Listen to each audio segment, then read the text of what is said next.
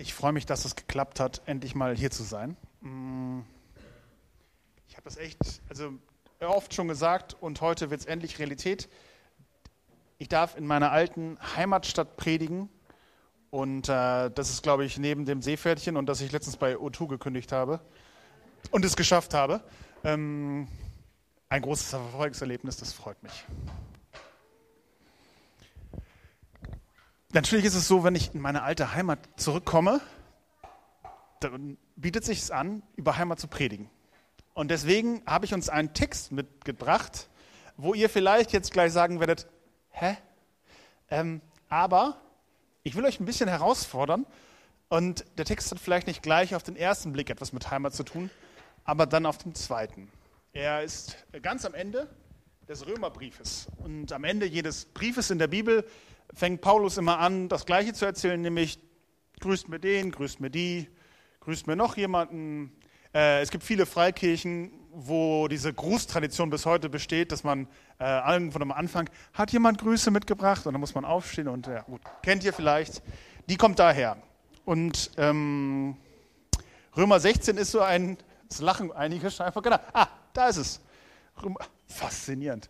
Ähm, Grüßt Priska und Aquila, meine Mitarbeiter im Dienst für Christus Jesus. Sie haben Kopf und Kragen riskiert, um mein Leben zu retten. Dafür schulde, dafür schulde nicht nur ich ihnen Dank, sondern auch alle Gemeinden aus den heidnischen Völkern. Grüßt die Gemeinde, die sich in ihrem Haus trifft. Grüßt meinen lieben Epetenus. Er war der Erste aus der Provinz Asien, der sich für Christus gewinnen ließ. Amen. Wie gesagt, ähm, es ist jetzt nicht der Text, ähm, wo man sofort an Heimat denkt. Als ich Tom das erste Mal den Text geschickt habe, kam nur ein Lachen, das Smiley zurück. Darüber würde ich niemals predigen. Und äh, darüber will ich heute ein paar Gedanken verlieren. Erst einmal geht es um Priska. Priska und Aquila. Priska ist eine Frau und Aquila ein Mann.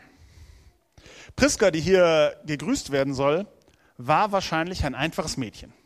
Sie war, das wissen wir, in Rom geboren und wahrscheinlich starb sie dort auch irgendwann. Sie gehörte zu einer Art bürgerlichen Mittelschicht. Schließlich konnte sich die Gemeinde in ihrem Haus versammeln. Das heißt, du hast schon ein Haus gehabt, wo ein paar Leute reinpassen. Das kannst du meistens im alten Rom nicht einfach so machen. Dementsprechend war sie wahrscheinlich etwas wohlhabend. Wahrscheinlich nicht stinkreich, aber etwas wohlhabend äh, im weltlichen Vergleich. Wahrscheinlich so wie wir eines Tages auch. So mit 14 heißt es in manchen Geschichten, als junges Mädchen hat, hat sie sich bekehrt, ließ sie sich für Christus gewinnen, hat sich entschieden. Und das ist spannend, denn Priska ist nicht als Christin aufgewachsen, weil als Priska geboren wurde, gab es sowas wie die Kirche noch nicht.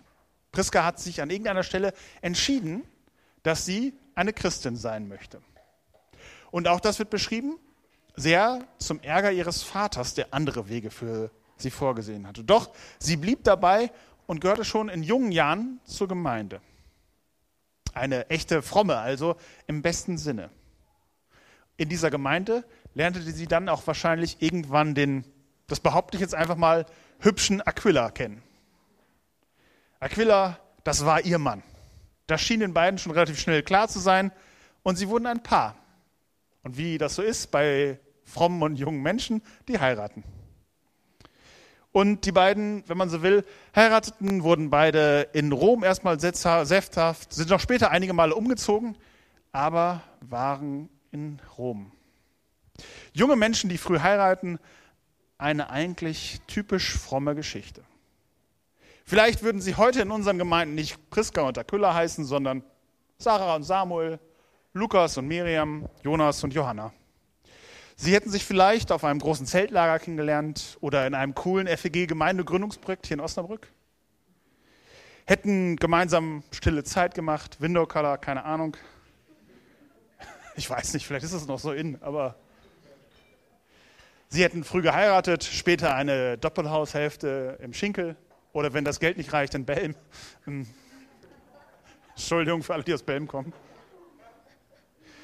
Sie hätten sich einen Turan gekauft, Kinder mit Doppelnamen und dienstags ist immer Reitunterricht, Donnerstag Querflöte. Eigentlich eine typisch klassische Geschichte. Sie würden vielleicht hier in der Gemeinde mitarbeiten, würden sich überlegen, im Kindergottesdienst oder Hauskreis, Gemeindeleitung. Im Prinzip ist das, sind diese beiden Namen eine Geschichte, wenn wir uns etwas in die Zeit zurückversetzen können, ist das eine Geschichte, mit der wir eigentlich total was anfangen können. Das ist eigentlich eine Geschichte, wie sie tausendmal passiert. Doch lebten Priska und Aquila halt nicht im Heute, sondern in einer anderen Zeit. Sie lebten in einer Zeit, die ich vor allen Dingen aus Asterix und Obelix kenne, aus dem Römischen Reich. Und sie lebten dort zu einer Zeit, wo das Christentum noch nicht, wie später, Staatsreligion war, sondern ganz am Anfang. Ganz am Anfang in einer Zeit, wo es noch nicht so einfach für die Christen war. Und ihr Glaube ist daher nicht etwas, was so irgendwie dazugehört zu einem gutbürgerlich oder kleinbürgerlichen Lebensentwurf, sondern es war etwas Besonderes. Denn Priska, als Priska Christin wurde, war das alles andere als normal. Sie war eine der ersten Christinnen. Und sie war auch, das vermute ich jetzt einfach mal, eine der ersten Christinnen mit nicht jüdischem Hintergrund. Die ersten Christen waren vor allen Dingen Juden, die sich überzeugen ließen, jetzt Christen zu werden. Aber sie schien vorher heidnische Götter verehrt zu haben oder ihre Familie. Wir sind hier also wirklich in einer Zeit, wo es noch keine Kirche in der Form gibt, noch keine Pastoren, noch keine Pastorinnen. Alles ist noch am Anfang. Und was macht es jetzt so besonders, dass Paulus ihr sogar ein paar Zeilen widmet? Warum erzähle ich davon, obwohl das so lange her ist? Und jetzt kommt meine Theorie, weil sie Menschen Heimat gab, weil sie eine Heimatgeberin war, eine Heimatgeberin. Was ich mit Heimat verbinde. Heimat ist ein Riesenwort, aber auch ein Riesengefühl. Für mich, das habe ich eben gesagt, ist Heimat ein kleiner Ort hinter Bad Essen in der niedersächsischen Pampa am Ende des Landkreises Osnabrück. Wirklich, also wenn du, wenn du sieben Kilometer in die andere Richtung bist, bist du in Nordrhein-Westfalen. Also viel mehr geht nicht. Dort am Ende des Osnabrücker Lands, wo es wahrscheinlich mehr Kühe gibt als Einwohner, am Hang des Wiengebirges, dort bin ich aufgewachsen. Das war meine Heimat. Felder, Wiesen, Wälder, soweit das Auge reicht. Und die einzige Hoffnung ist, dass der Bus nach Osnabrück auf der B65 nur eine Stunde heute braucht. 35 Kilometer bis zur nächsten Stadt. Und wenn ich an diese Heimat denke, dann denke ich vor allen Dingen daran, dass ich wusste, wer ich war. In meiner ganzen damaligen Welt, in diesem kleinen Dorf, vielleicht seid ihr auch in irgendeinem kleinen Dorf aufgewachsen, dann wisst ihr, wovon ich meine. In dieser kleinen Welt, da kannte ich alles. Und mich kannten alle. Ich wusste, wenn ich bis zum Feuerwehrhaus mit, auf der einen Seite mit dem Fahrrad fahre, bis dahin darf ich, und bis zum Pflaumenbaum, das durfte ich auch. Danach musste ich nach Hause. Ich war der Sohn von Edith und Reinhard, ich hatte blondes Haar und ein dunkelblaues Fahrrad. Und mittlerweile bin ich viel rumgekommen, habe in vielen Städten gewohnt, aber dieses Gefühl ist geblieben. Dort, wenn ich in diese Ortschaft fahre, wenn ich die Straßen sehe, dann weiß ich wieder sofort, wer ich bin, wo ich zugehöre und wo ich meine Heimat habe. Denn dieses dieser Ort mag meine Heimat gewesen sein. Heute komme ich meistens nur noch zu Besuch oder nach Hause. Ich verbinde diesen Wort, diesen Ort gar nicht mehr so mit meinem eigentlichen Leben. Ich habe das Glück, ich darf mehrere Heimaten haben. Aber an diesem Ort hat alles angefangen. Heimat als der Ort, an dem ich gelernt habe, wer ich bin. An dem ich sein durfte, der ich bin. An dem ich das erste Mal gemerkt habe, wer ich eigentlich bin. Der Ort, an dem ich weiß, wer ich bin und sein darf, wie ich bin. Heimat, und das wird jetzt einmal ganz kurz kompliziert, als der Ort der Vorhersehbarkeit meiner eigenen Existenz. Als der Ort der Vorhersehbarkeit meiner eigenen Existenz. Ich weiß, ich will es verdeutlichen, ich weiß, wenn ich zum Edeka gehe, mir heimlich, weil meine Oma nicht will, dass ich mir eine Milchschnitte kaufe, die Milchschnitte in die Tasche stecke und sehr aufgeregt langsam versuche aus dem Laden zu schnallen. Dann ruft kurze Zeit später die Kassiererin vom Edeka meine Mutter an und sagt, dein Sohn hat versucht zu klauen. Die Vorhersehbarkeit meiner eigenen Existenz. Leider ist es wirklich so geschehen. Ich versuche seit vielen Jahren als Pastor diese Sünde loszuwerden. Nein, ähm, ist nicht schlimm. Mittlerweile ist meine Mama die Oma, die man anruft, aber auch das ist nicht mehr so witzig. Heimat als der Ort, an dem ich weiß, wer ich bin. Und es ist der Ort, an dem ich weiß, wie die Welt um mich herum tickt.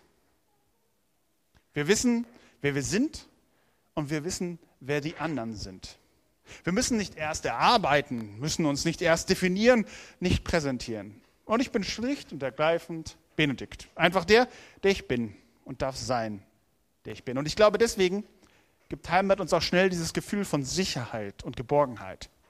Der Ort, an dem wir erst nicht werden müssen, sondern sein können. Wo wir etwas Übersicht haben über diese sonst so unübersichtliche Welt, in der wir bei all den Themen der beängstigt großen Welt merken, dass es Sicherheit und Geborgenheit gibt. Mag die Welt auch noch so durchdrehen. Samstag ab 19 Uhr, da ist halt der Ort tot, da ist da Ruhe. Da kann passieren, was will. Aber jetzt zu Priska. Warum Priska? Weil ich glaube, dass ihre Aufgabe, und das wird hier im Text deutlich, ihre Aufgabe, ihre Art, wie sie gewirkt hat unter den ersten Christen, war etwas Besonderes, weil sie eine Heimatgeberin war, weil sie den Menschen Heimat gegeben hat. Weil sie so jemand war, der es vermocht hat, Sicherheit, Geborgenheit und dieses Gefühl, willkommen zu sein, zu vermitteln. Wir schauen in unseren Gemeinden, egal welcher Art von Gemeinde ihr schon wart, ganz, ganz oft auf die, die vorne stehen. Auf die Pastoren und Pastorinnen, auf die Gemeindegründer, auf die Ältesten, auf die Gemeindeleiter oder Gemeindeleiterinnen, auf die Missionare und Musikerinnen. Und wir predigen auch über die aus der ersten Reihe. Wir predigen über Josua, Jesaja, Petrus, über Mose, über die großen Männer und auch großen Frauen der Bibel. Doch über all die, die in der zweiten oder in der dritten oder in der vierten Reihe stehen, die den Laden am Laufen halten, die ganz, ganz viel Zeit und Energie und Leidenschaft in das Projekt Reich Gottes stecken, über die predigen wir selten. Priska, Priska ist so jemand. Priska, wir wissen es nicht, aber wahrscheinlich hat nie gepredigt, keine Blinden geheilt, keine Gemeinde gegründet. Sie ist nicht übers Wasser gegangen und hat erst recht niemanden vom Tod auferweckt. Nach ihr sind keine Straßen benannt, keine Feiertage, keine biblischen Bücher. Doch ohne ihren Dienst wären wir alle heute kaum denkbar. Es heißt es so schön, dafür schulde nicht nur ich Ihnen Dank, sondern auch alle Gemeinden aus den heidnischen Völkern. Ähm, lasst euch das auf der Zunge zergehen. Alle Gemeinden aus den heidnischen Völkern, das ist genau genommen auch die FEG Osnabrück. Das ist auch die, keine Ahnung, Baptisten in Hannover. Das ist auch die Landeskirche ein paar Straßen weiter. Oder die Katholiken in Bayern. Alle Gemeinden aus den heidnischen Völkern schulden ihr Dank. Das sagt Paulus in all seinen Briefen nur ein einziges Mal über eine einzige Person. Und das ist Priska. Das ist, mehr Lob geht im Prinzip nicht. Ich bin der Überzeugung, dass es sich lohnt, über Menschen nachzudenken in der Bibel, die vielleicht nicht die allererste Reihe gefüllt haben, aber ohne die alles nicht möglich gewesen war. Denn sie gab den Menschen ein Zuhause. Die ersten Christen konnten sich bei ihr treffen. Und Paulus konnte sich auch immer wieder bei ihr zurückziehen. Ein Ort, an dem sich alle treffen konnten. Und Paulus war bei ihr immer ein willkommener Gast. Er war gern bei ihr, das wird deutlich, denn er dankt ihr auch im Korintherbrief und auch im Ephesusbrief oder Brief an die Epheser. Er war erst bei ihr in Korinth, später in Ephesus und jetzt in Rom. Priska und Aquila sind mit ihm gezogen und waren dort wo er war, waren in den frühen Gemeinden aktiv. Und er kehrte nach all seinen langen Missionsreisen immer wieder bei ihnen ein. Ich stelle mir das so vor, immer wenn er wirklich kaputt war, angestrengt und unterwegs war, wenn er das Evangelium verkündigt hat, neue Gemeinden gegründet hat, ja, wenn dieser Paulus halt das macht, was so Paulus macht, dann ist er bei diesem unbekannten Ehepaar willkommen gewesen. Ich glaube, es ist so eine Theorie, Gemeindegründung kann anstrengend sein. Und deswegen, und deswegen ist es so wichtig, dass Paulus sich zum Beispiel immer wieder bei denen auch mal ausruhen durfte. Sei es ein einfacher Schlafplatz, ein gutes Essen, etwas Gespräch, Nähe. All das, was zu Hause und Heimat ausmacht. Heute heißt es so Hideout, Homezone, Me-Time, ganz egal, wie ihr es nennt. Dieser Moment, dieses Gefühl, dieser Ort, diese Menschen, bei denen man einfach willkommen ist. Und auch wenn Paulus unaufhörlich predigte, taufte und Gemeinde gründen, bei Priska durfte er sich einfach hinsetzen, etwas essen quatschen und entspannen. Ich stelle mir das ganz einfach so vor, auch ein Völkerapostel braucht mal einen Abend, Couch, Jogginghose und Netflix. Das ist jetzt übertragen, aber ihr wisst, glaube ich, was ich meine.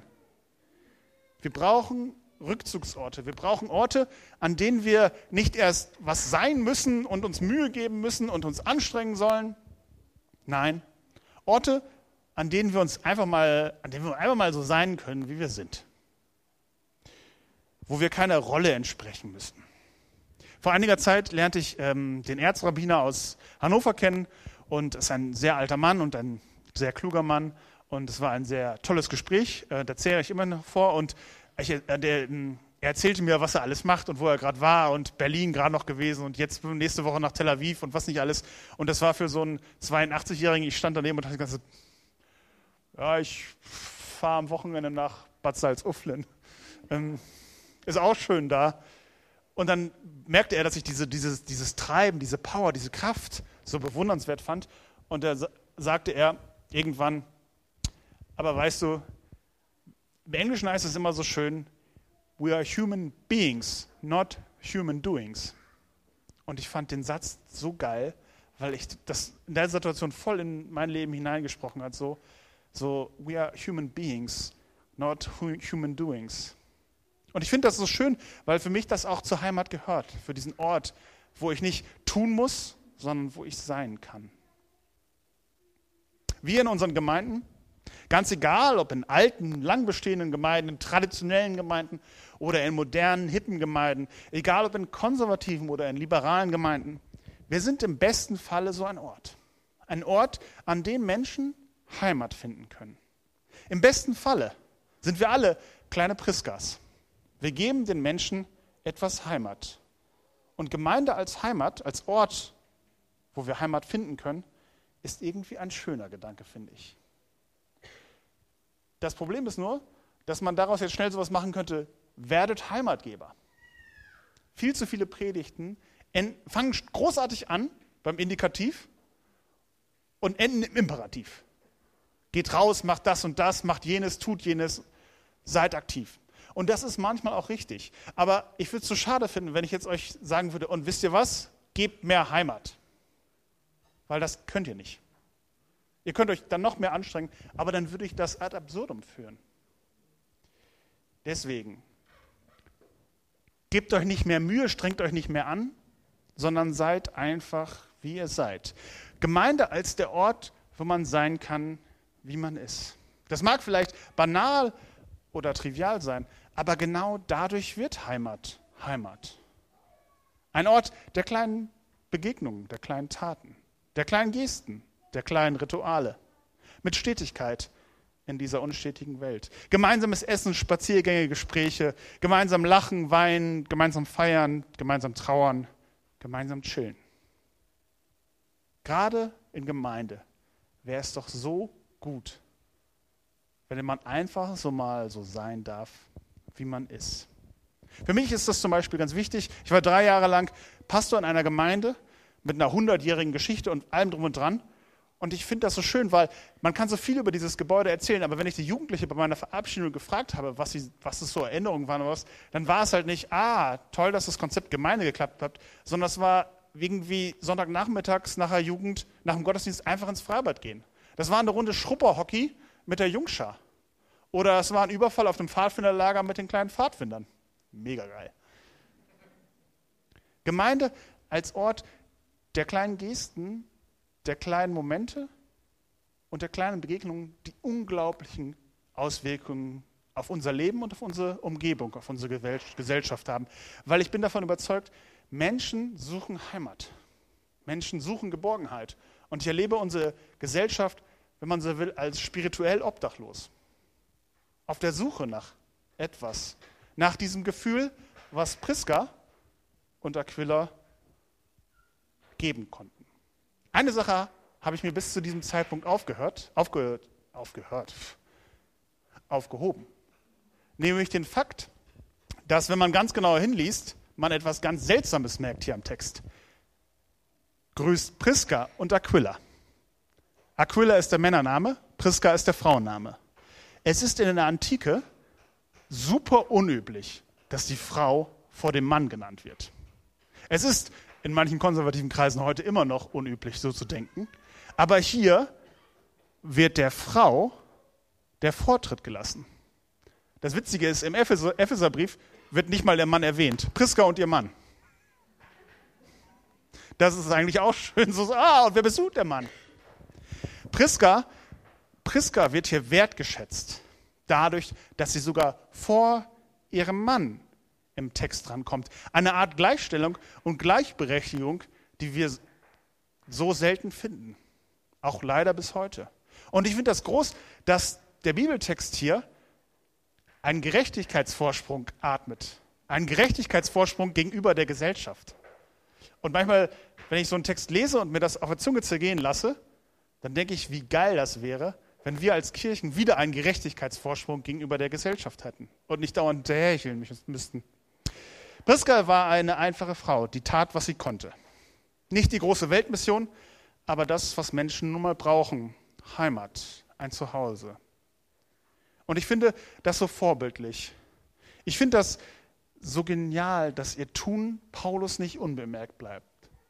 Er könnte ja auch alle anderen grüßen. Nein, er grüßt sie. Und er stellt sie und ihren Mann so heraus. Alle Gemeinden der Heiden sollen ihnen dankbar sein. Alle Gemeinden. Mein Wunsch an euch, dass mit solchen kleinen Taten, mit solchen kleinen Gesten mit so einem Kaffee trinken wie hier und mit so einem Kuchen essen, dass etwas von dem, was Priska und Aquila konnten, auch hier stattfindet. Nicht aus Zwang, nicht aus Müssen, nicht aus Sollen, sondern aus Wollen. Einfach so, weil es eurer Bedürfnis und eurer Art entspricht. Ich finde das total wichtig. Und deswegen habe ich den Text mitgenommen, weil er mich daran erinnert, wo ich, mich, wo ich Heimat finde und dass ich Heimat geben will. Dass wir willkommen sind bei Gott, so wie wir sind. Dass wir nicht erst werden müssen oder tun müssen. Nein, bei Gott sind alle willkommen. Alle. Einfach so. Amen.